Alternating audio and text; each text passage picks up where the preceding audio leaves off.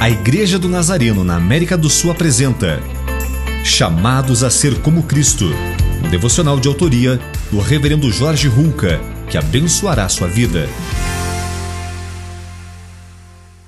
Lembrar os fundamentos da nossa fé é sempre proveitoso e útil. O apóstolo Paulo convida a igreja a manter sua alegria ativa com base na doutrina do que Cristo fez na cruz por nós.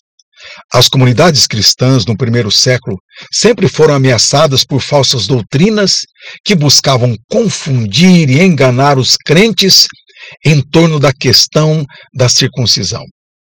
Diante deste perigo, Paulo os lembra que eles são membros do povo da aliança e, portanto, devem se gloriar somente em Cristo Jesus. Em nossos dias, em tempos de globalização, também somos invadidos por ensinamentos que estão longe da sã doutrina. Como podemos lidar com eles? A única maneira é saber quem somos e afirmar nossas convicções.